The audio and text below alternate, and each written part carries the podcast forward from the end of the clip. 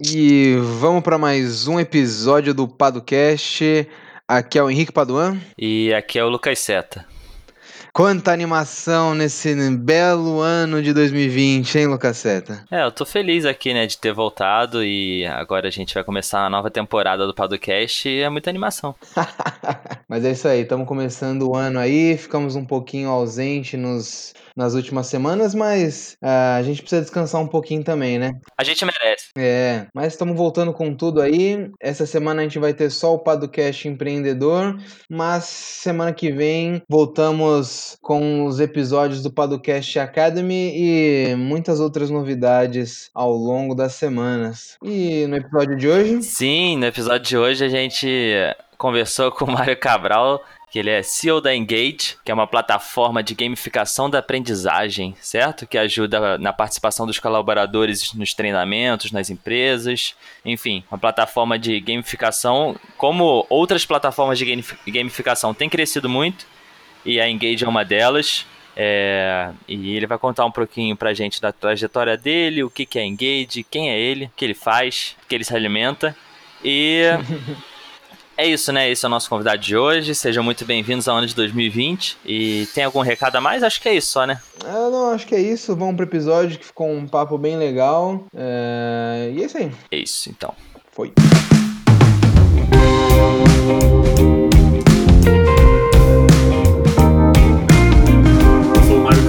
Eu sou formado pela PUC São Paulo em Tecnologia e Mídias Digitais, com habilitação em Educação à Distância.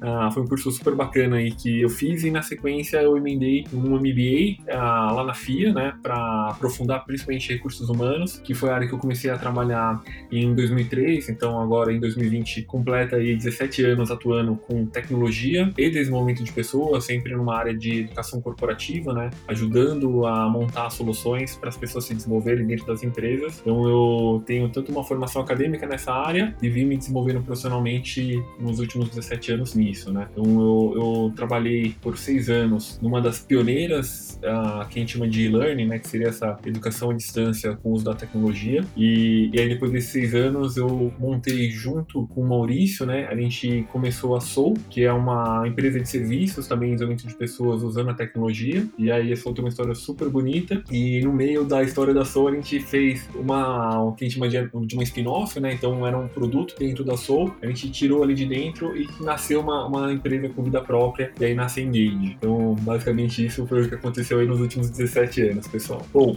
o, que, que a Engage faz, né? Hoje na Engage a gente ajuda, ah, são mais de 130 empresas, né, que são nossos clientes atualmente, a gente ajuda essas empresas a aumentar o engajamento dos seus colaboradores nos treinamentos que elas oferecem. Então, a gente desenvolveu uma plataforma de treinamento que utiliza da gamificação para estimular em quatro vezes mais as pessoas a participarem dessas atividades. E aí, olhando já, né, no, já nesse universo de startup, o, o tipo de negócio da Engage, né, o que a gente chama de SaaS, né, o Software as a Service, é uma plataforma que o cliente nos contrata a partir de uma assinatura mensal uh, de acordo com a quantidade de colaboradores. Então, o que a gente está vendendo no final do dia é um sistema, um aplicativo que as empresas montam ali seus programas de treinamento para oferecer para colaboradores, eventualmente terceiros ou algum público assim. Legal. E, e a Engage surgiu da Soul, no final das contas? Ela é quase que uma spin-off ou não? É uma spin-off, exatamente. É, a Soul, né, só para entrar um pouco mais no detalhe, então ela começou ali com o Maurício e eu, muito como uma, uma empresa de serviços, né, uma consultoria, e aí a gente cresceu super rápido, né, em cinco anos, a Lin já estava ali com mais de 40, 50 funcionários, chegando em 10 milhões de faturamento, uma história super bacana, mas chegou um momento que a gente percebeu que para manter esse crescimento acelerado, com o modelo de serviço, a gente estava encontrando cada vez mais dificuldade. E aí que em 2015 a gente pegou né, o que era um produto ali dentro da Soul e a gente transformou esse produto efetivamente numa empresa que é o que a Engage é hoje. Então ela nasce ali dentro da Soul, só que a Engage tem um modelo de negócio realmente bem diferente da Soul. Foi legal. Então, se hoje a gente, por exemplo, precisasse fazer um treinamento relacionado a algumas questões jurídicas aqui, para os nossos é, advogados, por exemplo, isso seria possível com a Engage? Seria super possível, né? Porque são, enfim, são alguns desafios quando a gente fala né, em oferecer um treinamento para um público que você se relaciona, né? Eu acho uhum. que, sem dúvidas, um dos, dos primeiros desafios é criar o próprio treinamento que a gente consegue ajudar muito vocês nisso, mas depois que o treinamento está pronto, e aí não importa se é online ou presencial, tá, gente? A gente acredita muito na, na junção desses dois formatos, mas uma vez que os treinamentos eles estão montados, você tem o desafio de fazer as pessoas participarem. E, e aí depois que elas participam, depois que elas participam, o desafio passa a ser elas aplicarem em seu dia a dia. E aí a gente criou, criou uma solução que engaja né, a pessoa durante toda essa jornada, né? Então, desde ajudar você a criar o treinamento, de engajar as pessoas a participarem, engajar as pessoas aplicarem aquilo para gerar um resultado concreto. Legal. Uma vez eu li uma notícia, eu não lembro agora qual era a empresa, enfim, era uma empresa lá nos Estados Unidos que ela começou a, usar, a utilizar a gamificação para, de alguma forma, melhorar o trabalho dentro de uma indústria. A Amazon. E as pessoas. É, foi a Amazon, né, Henrique? É. E aí começou a surgir um problema de competição. As pessoas não queriam perder, ou então o cara não queria ficar em segundo lugar e tal. E aí a solução que eles deram, eu, a, a pergunta vai de como é que vocês lidam com isso, né? Mas eu lembro que a solução que eu, que eu vi que eles deram, que eu não sei nem se funcionou, era até ter a opção de uma pessoa, por exemplo, ela jogar sozinha, porque não estava dando certo. Se, se um jogo, por exemplo, era uma corrida, os funcionários lá, os colaboradores, eles queriam porque queriam ganhar um do outro, e aí se o cara perdesse, ele ficava frustrado e tal. Uhum. E aí isso trouxe mais estresse pro ambiente de trabalho, sendo que a gamificação era ali para deixar o ambiente um pouco mais né, leve e tal. Você já passou por alguma situação dessa? Como é que vocês lidam com isso? É uma situação bem interessante, de fato, né? A partir do momento né, que a gente uh, vai explorando mais esse universo, né? É importante a gente sempre levar em consideração a cultura daquela organização que a gente está montando aquele projeto, né? E, e aí, não, não vou entrar muito no detalhe, né? Mas você tem perfis de jogadores, como quem chama, né? Então, sei lá, tem um cara que é mais conquistador, que putz, vai ser um cara mais competitivo, que vai adorar um ranking, que vai se motivar pra caramba. Mas tem um outro perfil que é mais colaborativo, onde que a troca entre eles, fazer junto, o trabalho em equipe, isso vai ser mais legal. Então é sempre interessante, né? Você reconhecer qual é a cultura daquela organização, para você ter um, um, traço ali dos perfis de jogadores e montar, a, utilizar né, as técnicas da gamificação respeitando esses critérios. E até citando casos assim bem interessantes, né? Uh, o ranking é, é, sempre um elemento né, que traz uma competição saudável legal e que a gente pode calibrar né, o quanto que a gente quer que seja essa competição, uh, porque de fato, né, se for muito competitivo, vai ser algo um pouco mais individual e geralmente a gente tenta encontrar uma mescla para manter o que a gente chama ainda de competição saudável. Ah, e, e, sempre está muito vinculado, quando você fala de competição, ter uma premiação. E a gente tem experiências super legais lá dentro da Engage, e uma delas foi uh, uma empresa né, que a gente estava atendendo da indústria automotiva. Uh, eram 10 mil pessoas espalhadas pelo Brasil. E depois de um ano de que seria ali de uma competição, né, de uma a gente chamava de gincana, o prêmio né, para a melhor equipe era um boné e uma camiseta. É, era isso a premiação, depois de um ano.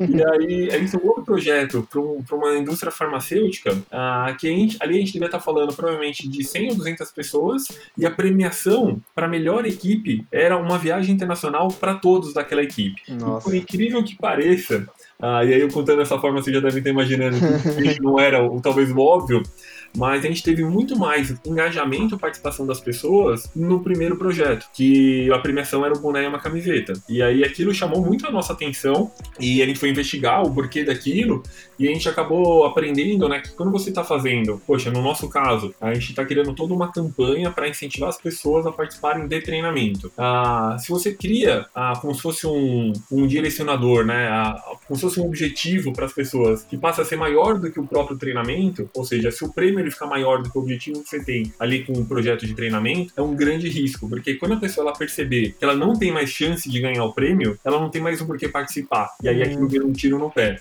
Então isso pra gente foi muito legal. Então hoje a gente acaba recomendando muito nossos clientes, né, a pensar em outras maneiras de você premiar, talvez premiações menores e que sejam mais frequentes, né? Então ao invés de ser ao melhor do ano, putz, que tal a gente fazer a cada três meses, ou usar as técnicas que a gente vê no dia a dia, meu, vamos pegar o exemplo do Campeonato Brasileiro.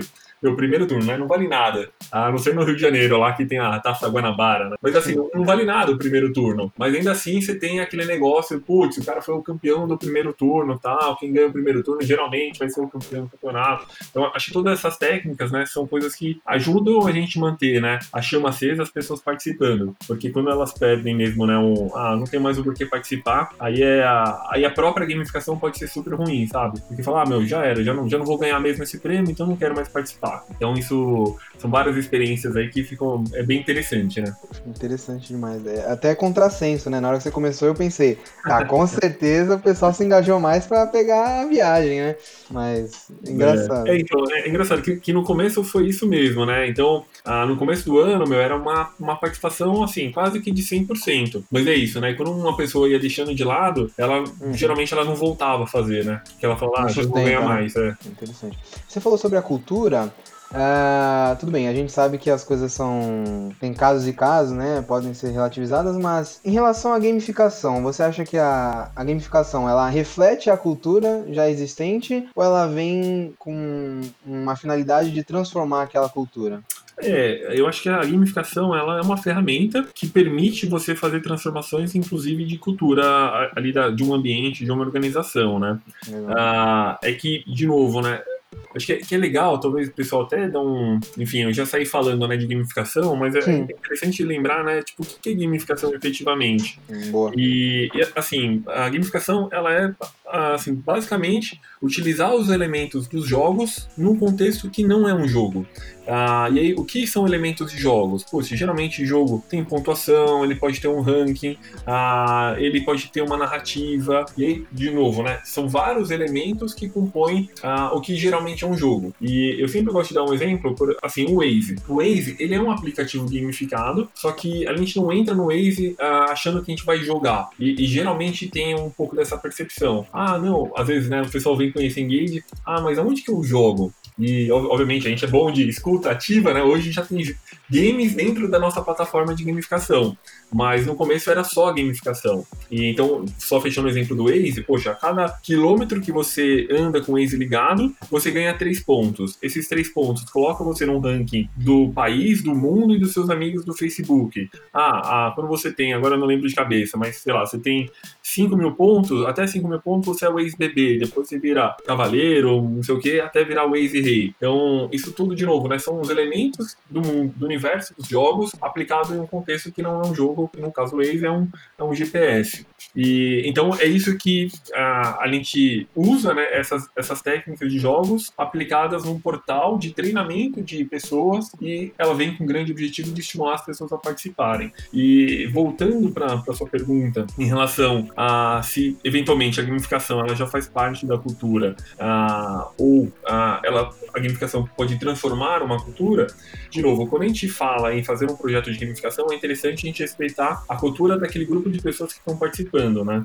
Então, se você for, provavelmente, para uma área comercial, uh, você criar um ambiente com uma competição alta, meu, vai ser super bem-vindo, porque geralmente no comercial a galera já é competitiva e vai funcionar super bem.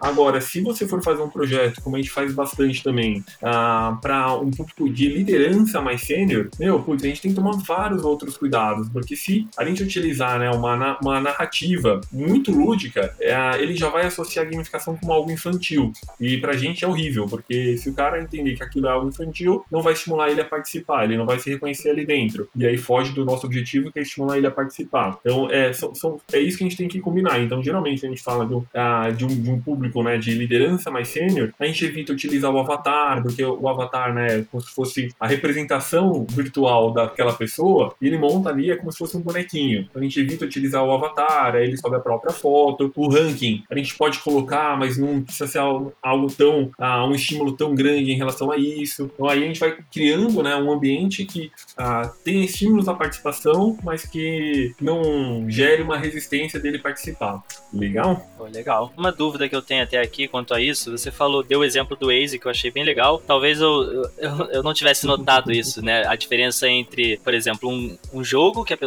joga e aí você fica claro que isso é gamificação, uhum. ou esses elementos de gamificação. É, como é que funciona para você conseguir criar esse engajamento sem, por exemplo, no Waze, você uhum. comentou, ah, a pessoa ela anda X quilômetros e ela ganha pontos. E depois de, enfim, depois de tantos pontos, ela se torna lá o Waze Rei. Uhum. Mas isso não traz nenhum benefício para ela, é só o sentimento de que evoluiu dentro daquela plataforma que, é, que faz a, as pessoas quererem usar mais porque se você parar pra pensar, a pessoa só tá indo do ponto A ao ponto B. É, e não faria nenhuma diferença para ela prática ser Waze Rei, ou ter tantos uhum. pontos, ou ter andado tantos quilômetros. Né? E se bobear, tem gente que fica rodando quarteirão para ganhar ponto no Waze. como é que você cria esse engajamento, né? Eu acho que eu, eu, talvez seja o principal desafio de, de, da gamificação, né? Isso. Eu acho que ah, aí é legal só resgatar né, lá o, o que a gente chama lá dos perfis de jogadores, né? Então, você, de novo, aquele perfil que é mais uh, o conquistador, né? Que é quem vai desbravar. Então, meu, putz, se tivesse a lei do Waze Rei, né? Se tivesse o Waze Jedi, sei lá o quê, meu, o cara ia estar tá usando demais aquilo porque é, uma, é como se fosse um, é uma forma de reconhecimento, né? Ah, em compensação, e aí o Waze, enfim, eu gosto bastante do Waze, né? Então eu sou um dos que dá usa o Waze para dar volta no quarteirão. Ah, mas você tem um aspecto da, das pessoas compartilharem também, né? Ah, e aí se você compartilha que tá trânsito ali, se você manda uma mensagem que você fala que tem um buraco, você também tá ganhando pontos, as pessoas podem dar o like, e aí entra uma parte social, que daí respeita esse perfil também que a gente chamaria ali de jogador. Mas eu acho que talvez o, o, o ponto central dessa pergunta é, a gamificação, ela funciona para todo mundo? E, e, assim, o que a gente vem percebendo que sim, mas ah, não são todos os elementos da gamificação que vai funcionar com todo mundo. Então, um exemplo que eu dei, né? A gente fala de um treinamento de liderança. Ah, se a gente criar uma narrativa de jogo, e, e, assim, quando eu falo uma narrativa, sei lá, imagina, poxa, você tá aqui, você, você tá dentro de um campo de futebol, esse campo de futebol é meio ilustrado tal. Ah, de novo, ele vai achar que é algo meio infantil, ele vai querer algo meu, muito mais objetivo ah, e aquilo é suficiente. Mas, de novo, se você ah, coisas que podem funcionar. Ah, você dá um feedback para ele quando ele conclui alguma coisa. Poxa, ele cumpriu ali uma série de atividades que ele deveria fazer e ele já recebe um feedback em tempo real. Isso é um, um elemento de jogo, né? Que em tese você usa a pontuação ou desempenho para mostrar para ele, mas ele exibe isso de uma outra forma. Ah, mas de novo, você tem que combinar muito. Ah, recentemente a gente teve uma oportunidade de participar de um processo de internacionalização em Boston e aí tem a, o Roberto, que é a pessoa que faz o nosso treinamento de pitch. Ah, ele falou: Putz, meu, eu não aguento mais uh, ficar recebendo putz, um, uns badges aqui no, no, meu relógio, né? Quando eu dou 10 mil passos no dia, pô, isso aí pra mim é uma chatice e tal, né? Então, isso é um dos elementos de gamificação que, de novo, pra ele não faz nenhum sentido, sabe? Fala, meu, não preciso desse negócio aqui pra ficar me dando parabéns. Mas ao mesmo tempo ele gosta de saber quantos passos que ele já deu e ter algum lugar pra acompanhar a evolução. Pois hoje eu dei 10 mil passos, ah, ontem eu tinha dado 8 mil e eu vou criar uma meta pra eu andar 15 mil passos. Mas é só ali pra ele, não tem outras pessoas envolvidas. Mas isso tudo pode funcionar pra ele, né? Então eu acho que é, é isso, né? É você entender que não são todos elementos de jogos que vai funcionar para todo mundo. Eu acho que esse é o principal e, e, e, com a cabeça aberta que dá sim para montar uma solução que dá para você utilizar a gamificação com quase todo mundo, né? É, não dá para falar com todo mundo porque sempre tem uma exceção, mas hoje em dia a grande maioria é super aberta a experimentar alguma técnica de gamificação. Legal, você falou sobre processo de internacionalização. Acho que vale você falar um pouquinho em que estágio a Engage está, por onde ela passou, se já foram acelerados, enfim, toda essa, essa jornada e essa caminhada da Engage até agora. E o que vem por aí também, né? Legal, Henrique. Poxa, eu acho que esse é um tema que marcou bastante, né, o ano de 2019, e então acho que tem, tem algumas coisas legais assim para compartilhar. Ah, bom, acho que a trajetória de internacionalização da Engage, ela, é, assim, desde o momento que a gente criou a empresa, a gente até criou já com o nome em inglês, já pensando que isso poderia ser um produto para o mundo inteiro. E no segundo, terceiro ano, né, ali em 2016, 2017, a gente ah, foi conectado, né, com uma pessoa de Portugal veio até a gente querendo representar o nosso produto lá em Portugal. Então foi um, uma primeira experiência de internacionalização, né? Obviamente uma forma muito tímida, mas aquilo serviu para mostrar para gente que, poxa, nosso produto ele chama a atenção de outros países e a mesma dor que a gente está sentindo aqui no Brasil parece que, que acontece em outro lugar do mundo, pelo menos em Portugal. E então isso começou a ser uma experiência bem interessante. E em 2018 a gente estava desenvolvendo um projeto, né, que acabou não acontecendo, uh, com uma indústria farmacêutica no Brasil, e aí, meu, por algum motivo o projeto não foi para frente, uh, só que eles indicaram, né, a gente estava falando com o pessoal do escritório da América Latina, e eles indicaram a gente para a operação deles no México. E então, no final de 2018, a gente consegue nosso primeiro cliente efetivamente internacional, porque a gente já tinha clientes, né, que a gente atendia no Brasil, que a operação deles é para toda a América Latina, como é o caso da Honda, como é o caso da TOTUS, da Siemens, e outros projetos, né, que atende, a gente atende a partir do Brasil para toda a América Latina, mas nesse caso foi o nosso primeiro cliente que a gente não fez nenhum contrato com, a, com o escritório que estava no Brasil, que não tinha ninguém que falava em português ali para a gente uh, se entender. Então foi a nossa primeira experiência efetivamente internacional. Isso aconteceu ali em, em final de 2018. E essa experiência, né, aí foi algo, efetivamente algo bem concreto, né? Então a gente exportou serviço pela primeira vez e isso colocou a gente num radar de internacionalização, de poxa, vamos ver se ah, já faz sentido pra gente esse caminho. E aí, no início do, de 2019, a Lenti se aplicou para um programa que vale muito a pena todo mundo conhecer. É um programa chamado Startout Brasil. É um programa que é organizado pela Apex, que é a agência de, de promoção e exportação uh, do Brasil. Uh, e é, é, uma referência muito espetacular, um corpo técnico ali fantástico, né? As pessoas envolvidas com esse processo. E a gente se aplicou, a gente foi para Santiago, no Chile, e, e depois a gente fez um outro processo indo para Boston, nos Estados Unidos. Então, junto com o Startup, a gente teve essas duas experiências e a gente também uh, a gente conseguiu né, uh, expor em dois eventos internacionais, um deles, um evento chamado Collision no Canadá, e uh, mais recentemente, em novembro de 2019, a gente esteve em Portugal no Web Summit, que é o maior congresso de inovação e tecnologia do mundo, com mais de 70 mil pessoas, a gente expôs lá. Então, é, é todas essas experiências, né, para a gente conhecer melhor, né, quais são os ecossistemas desses locais como que a gente consegue efetivamente instalar a nossa operação lá ou estabelecer relações de parceria e, e foi muito legal. E aí eu acho um, um marco importante, né? Então, primeiro, né, em termos de ir para fora efetivamente conhecer outros países, a gente foi para o Chile e na sequência do Chile a gente foi para o Canadá. Quando a gente volta do Canadá, a gente percebe que, meu, a gente realmente pode pensar muito maior do que a gente está pensando até o momento. E aí a gente volta com a ideia de desenhar um plano de montar uma operação nos Estados Unidos, que geralmente é uh, quando você senta para falar de internacionalização, é um senso comum uh, imaginar os Estados Unidos como um lugar que todo mundo queira ir, mas nunca como o primeiro lugar, né? Vai depois uhum. que você já errou em outros lugares, porque lá você não vai ter uma segunda chance. Mas Sim. a gente volta para montar esse plano e a gente começa a desenhar. Então, até a ida para Boston já era uma iniciativa dentro desse plano, mas depois ali de seis meses, né, a gente estruturando e trabalhando para realizar ele, a gente percebeu que o momento nosso, né, o momento da Engage, ah, por mais que oportunidade de mercado e oportunidade de fazer isso acontecer, por mais difícil que seja, ah, é viável, a gente percebeu que a operação do Brasil, ah, se um dos sócios efetivamente saísse da operação para começar um negócio do zero em outro lugar, a operação do Brasil ela sentiria um pouquinho. E aí a gente teve que segurar ah, essa, esse passo mais agressivo, mas isso faz parte da nossa estratégia de crescimento. Ah, a gente tem um plano, a gente está completamente comprometido para alcançar a marca de mil clientes clientes no final de 2021. Então a gente tem dois anos aí para crescer agressivamente a Engage, mas depois de mil clientes, a nossa estratégia é buscar 5 mil clientes. E aí, para buscar 5 mil clientes, obrigatoriamente a gente tem que ser uma empresa global. Então, a gente tem isso muito claro uh, no nosso planejamento estratégico, que a Engage só vai chegar onde a gente quer chegar se a gente for uma empresa global. Pô, legal, muito legal. Essa trajetória é, internacional das startups é, é uma coisa que às vezes parece que as startups têm um pouco de medo, né? Assim, ah, ou então, poxa, aqui no Brasil tem tanto território e tal, mas a gente vê muitas iniciativas iniciativas indo para fora do país e tendo sucesso e vendo que talvez não seja esse bicho de sete cabeças, né? Pois é. Não, é, é e... é impressionante isso mesmo, Lucas. Sim. Tem, acho que até há, há pouco tempo, né, foi, enfim, publicado aí a, o investimento, né, a aquisição que a Rock Content fez de uma empresa americana-canadense e, poxa, a Rock Content é uma, uma super referência para nós aqui no Brasil e ver a, o caminho que eles estão fazendo de se posicionar como uma solução global, querendo dominar a, as Américas primeiro e depois ir para o mundo inteiro é muito legal, né?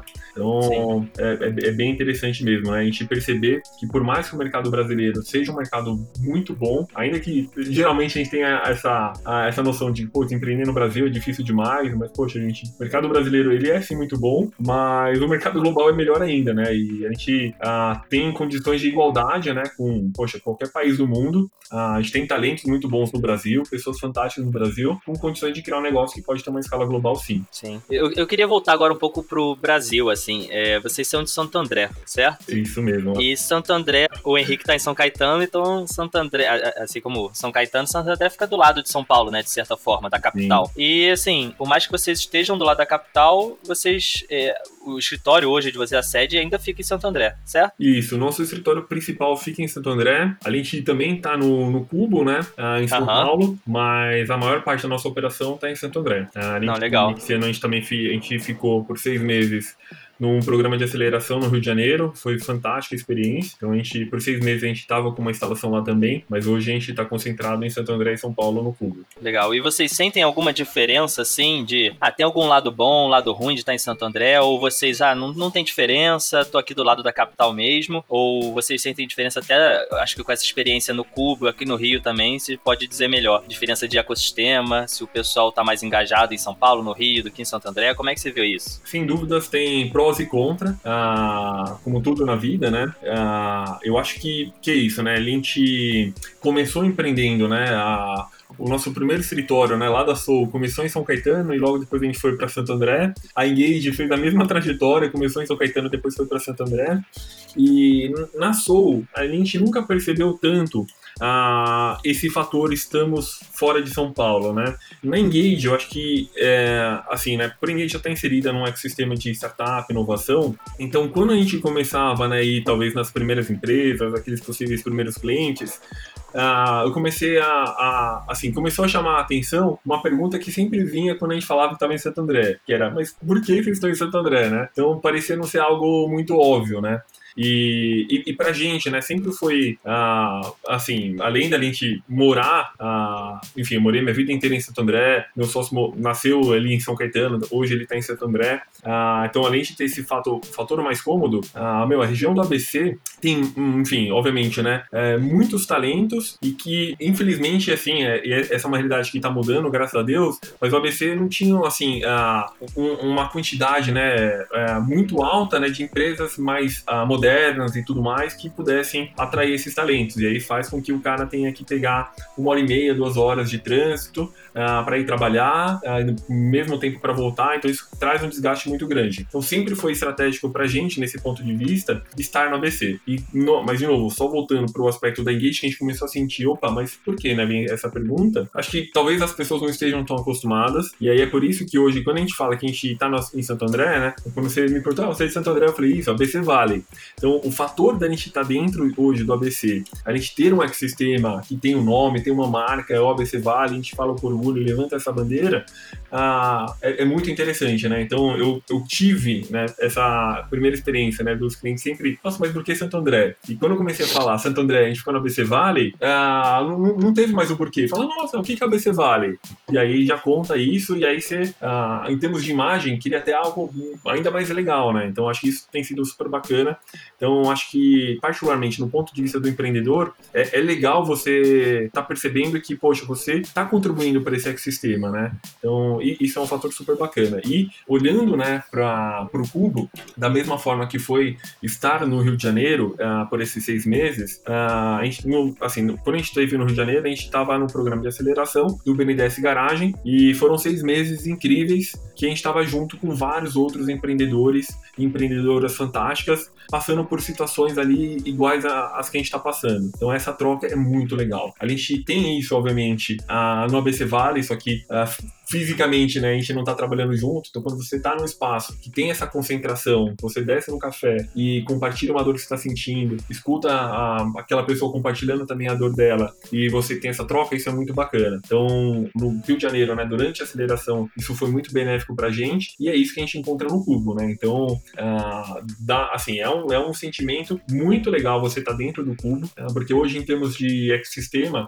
Uh, na América Latina, disparadamente, é, enfim, a gente tem uh, o Cubo e Nova Bra como os maiores ecossistemas, as maiores concentrações ali uh, de pessoas envolvidas, sejam startups, organizações que dão suporte a startups, empresas que prestam serviço para startup, clientes querendo inovar, indo até esses ecossistemas. Então, isso é, é muito, muito, muito bom para a gente desenvolver cada vez mais empresas legais, pessoas legais e no final do dia ter, um, uh, ter uma representatividade a nível de uh, desenvolvimento econômico a partir de uh, inovações cada vez mais forte, né? E, e dentro desse cenário, acho que é muito legal destacar Florianópolis e enfim, eu, eu sempre tenho muita referência, né? Florianópolis, Belo Horizonte e Recife com Porto Digital, que é, um dos, é, uma das primeiras iniciativas de aglutinar, né? De criar esse hub. Se não me engano, o Porto Digital lá em Recife é de 2001, 2002. E, então é muito legal meu, ver a importância desses ecossistemas para o desenvolvimento. E só fechando, né? Você pega hoje Florianópolis, a, a arrecadação que eles conseguem, né? A partir da, de, de tributos com as empresas relacionadas a essa nova economia já é maior do que turismo. E olha que Florianópolis tem uma representatividade boa de turismo. Então é, é, é muito interessante ver isso acontecer né? num espaço tão curto de tempo. Legal. Falando sobre ABC Valley, a gente está inserido aí na comunidade, eu acompanho de mais perto. É, e aí eu queria ouvir de você, o que você acha que falta quais são as grandes dificuldades e como é que a gente pode melhorar de certo modo. Assim, eu vejo um potencial muito grande na região, a gente tem pessoas muito capacitadas, a gente tem oportunidades, uh, a gente tem facilidades também, mas ainda falta alguma coisa para a gente conseguir uh, dar esse, esse boom, digamos assim, né, na comunidade. O, o Fábio do Sebrae ele diz uma coisa: de certo modo, nós estamos perdendo para outras regiões que historicamente socialmente e economicamente estão bem atrás da uhum. gente, né? É, e aí, como é que a gente consegue desenvolver e deixar essa, essa comunidade mais ativa e vibrante de algum modo, né? é muito uh, já chavão, né, falar que a gente está no, no, mundo VUCA, mas é, é, é, essa a nossa realidade. Então acho que tem aí a, uma ambiguidade também uh, de quando a gente fala de comunidade, né, de é isso, né? A comunidade, quando você tem ela, talvez sem uma estrutura formal por trás dela, você tem uma diversidade uh, muito interessante. E quando você tenta formalizar ela, você tem uma ordem, uma organização efetivamente, né? Uh, mais clara, mas talvez não tenha tanto uma diversidade. E eu acho que esse é o nosso grande desafio, né? Como que a gente consegue combinar a ter uma comunidade mais organizada, mas preservando muito uma diversidade sem regra, sem dono e tudo mais. Então, esse eu acho que é o grande desafio, né? E eu acho que como consequência de você talvez não ter tanta organização, é sempre comum vir esse debate, né? De, putz, deveria estar mais estruturado ou não. E, e, e particularmente, né? Uh, eu acho que é, é, é difícil imaginar uh, como o ABC Valley, no, no tempo né, de existência dele, poderia estar melhor uh, neste tempo. Eu acho que aconteceram tantas coisas fantásticas que eu acho que realmente dá muito orgulho. E sem dúvidas tem muito para melhorar. Então não é que a gente tá no nível de excelência e tem que manter do jeito que tá. Não, sem dúvida tem que melhorar muito, mas ah, da forma que vem sendo, ah, acontecendo, ah, já é muito interessante, né? Então eu, eu tenho dificuldade para falar né, o que falta, porque para mim, ah, olhando tudo que passou, eu acho que não falta nada. Ah, mas o que está por vir, ah, eu acho que de alguma maneira a gente tem que encontrar um equilíbrio de ter alguém com um viés mais institucional. A gente tem um agente né, que, que cumpre muito bem esse papel, uh, o que é o próprio ITESCS, né? Uh, mas eu acho que ainda tem, uh, sem dúvidas, um, um espaço, né? porque o ITESC, ele, ele, respeita demais né, esse conceito da comunidade aberta e, e é, é, quase como se a comunidade ainda não, não deu a, a voz de comando para alguma instituição, seja o ITESC ou qualquer outra, organizar tudo isso, né? Mas lá, lá mesmo em Florianópolis ou em outros ecossistemas no interior de São Paulo, a gente vê que essa institucionalização uh, ajuda muito a acelerar as coisas, né? Então você tem um, o Alto Tietê Valley, né, com, com um bom exemplo de institucionalização, uh, que eu acho que trouxe ganhos bem legais, é uma aglutinação dos empreendedores, mais encontros, uh, mas enfim, então, eu, de novo, né, tentando ser mais objetivo na resposta, eu acho que olhando para tudo que aconteceu na BC Valley, eu acho que não falta nada, mas em tudo que ainda pode acontecer, eu acho que a gente vai ter que encontrar um, um equilíbrio para ter alguém com esse papel mais institucional dentro do ABC Valley. Não, legal. É, mudando um pouco de assunto, queria perguntar agora sobre algumas questões jurídicas, assim, desde de que você começou essa caminhada empreendedora até hoje com a Engage, como é que você eh, viu essas questões jurídicas desde o início, antes de começar? Você já se preocupava, já pensou, pô, preciso resolver isso, é, elaborar o contrato com, com a ajuda de, de um especialista? É, ou então não, você só se preocupou com isso quando deu o primeiro problema, quando surgiu a primeira preocupação assim mais é, concreta. Como é que foi essa sua caminhada com relação a essas não, questões? Não, Lucas, eu assim, né, eu acho que uh, desde o princípio, né, eu acho que a gente sempre uh, se preocupou em querer fazer tudo dentro do que é legal, né? Então, acho que uh, fazer certo, né, e dá muito menos trabalho. E, e, e, logo no começo da nossa trajetória, né, a gente conheceu o empreendedor do, do ABC, uh, Wilson Poit, né, que hoje, por coincidência, é o superintendente do Sebrae São Paulo. E, e, ele sempre falava isso, né? Meu, putz, você tem que fazer sempre certo, uh, não, não tem muito espaço para isso, né? Então acho que essa sempre foi a nossa maior preocupação. E então, na, no, no, momento né, de abertura da empresa, a, a nota fiscal, contratação de equipe, funcionário e tudo mais. Uh, mas eu acho que a questão né, a jurídica, eu acho que tem um, uma dificuldade, assim, Lucas, de uh, a, a, até reconhecer o valor, né, a importância. Porque enfim, para a gente, a gente sempre, quando a gente foi uh, para uma, uma assessoria jurídica, a gente sempre quis encontrar a, a solução mais viável economicamente, né? Imagino que para vocês isso deva ser uma, uma realidade muito grande, né? Eu acho que de ter um empreendedor, putz, não quer, não quer gastar muito com isso, não dá valor. E, e eventualmente lá na frente um contrato mal redigido vai sair muito mais caro do que aquele valor.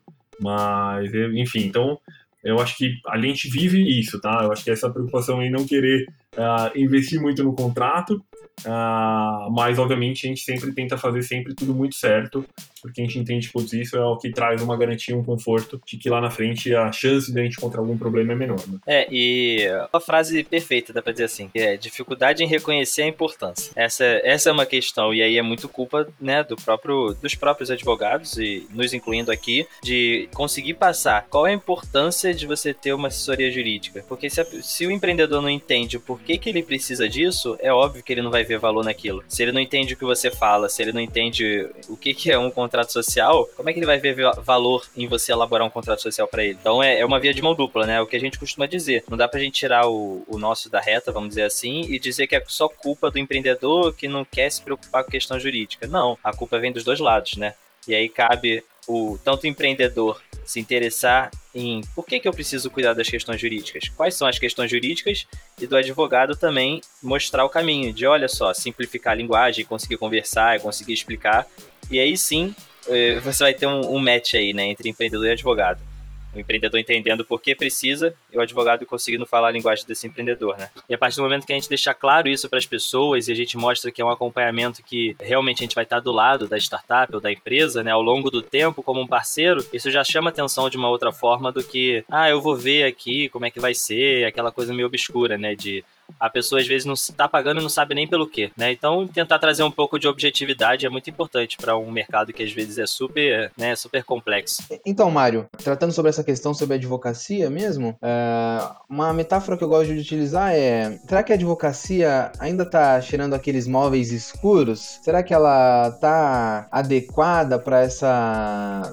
corrente de inovação, empreendedorismo, essa quantidade é, absurda de startups que tem surgido? É, será que os advogados, no cômputo geral, né? A gente sabe que existem algumas iniciativas um pouco mais focadas e que são, de certo modo, diferenciadas, mas será que no, no cômputo geral a advocacia está preparada, está falando a mesma linguagem que, que o empreendedor ou ela está muito apartada ainda, muito calcada em, em uma realidade completamente diferente? Ah, Henrique, em termos, acho que de imagem e percepção, eu acredito que sim, né? É, não, não tenho dúvidas que a gente tem muita gente, né, alinhado com o momento, com o contexto, mas não, se a gente fosse fazer uma, uma, uma pesquisa, alguma coisa assim, para tentar ter um retrato, né, de qualquer imagem, eu, eu imagino que sim, né? Uh, eu acho que, e aí eu não sei se vocês conhecem alguma coisa, eu particularmente não conheço, né? Mas da mesma forma que existe a Contabilizei, uh, que é um novo modelo de contabilidade e que ajuda demais, né, o desenvolvimento do, do ecossistema brasileiro e tudo mais. Eu, pelo menos, eu desconheço ainda a Contabilizei quando a gente olha uh, para, enfim, uma assessoria jurídica, né? Não sei se, se vocês têm algum exemplo, alguma coisa para eu acompanhar, ficar de olho. Poxa, é pior que a gente tá está desenvolvendo algo nessa pegada aí. A gente está trabalhando com uma ideia de jurídico por assinatura que, que o, o, empreendedor ele assina ali um plano, um pacote, paga uma mensalidade um pouquinho menor e vai ter acesso a diversos serviços é, e uma assessoria sempre ali do lado dele para ele conseguir avançar nessa, nessa jornada empreendedora. Mário, então, só para finalizar, a gente sempre pede que o nosso convidado ele faça uma recomendação para os ouvintes, seja de uma série, um filme, um livro, algo que você esteja consumindo nos últimos tempos. Ah, eu queria mais compartilhar, né? Acho que uma leitura recente uh, do o livro é Venture Deals. Uh, talvez vocês conheçam o autor do livro, uh, meu, que é uma literatura quase que obrigatória nos Estados Unidos. E ele, o livro é, é Venture Deals, né? Ventures, como se fosse uh, Venture Capital, mais uh, deals negócios.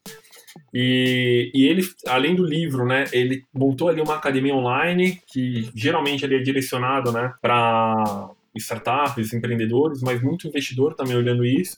Eu acho que seria uma linha legal também, né? Eu, eu tenho acompanhado os outros uh, uh, os, podcasts de vocês, uh, também falando né, sobre os termos de, de contrato, o que geralmente tem nesses contratos né, de, de investir, sei lá, o que, que é um, um mútuo conversível e todas as cláusulas que geram várias dúvidas. Uh, eventualmente, eu acho que, além desse trabalho que vocês já estão fazendo de educação criar aí uma academia, aí vocês podem, podem contar com a plataforma da Engage pra gente criar um negócio super legal para vocês.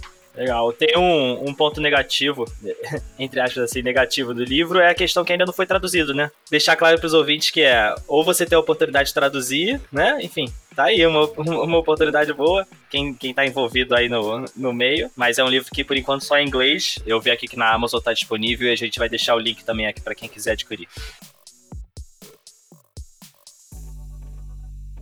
Ah, o site do Engage né, www.engage, ou engage, né, E-N-G-A-G-E.bz, é, como se fosse business, né, então B de bola, Z de zebra, www.engage.bz. Ah, meu, também tô lá no, no, LinkedIn, então quem estiver ouvindo aí depois quiser bater um papo, ah, só me conectar por lá e vai ser muito bacana aí ah, estabelecer um contato.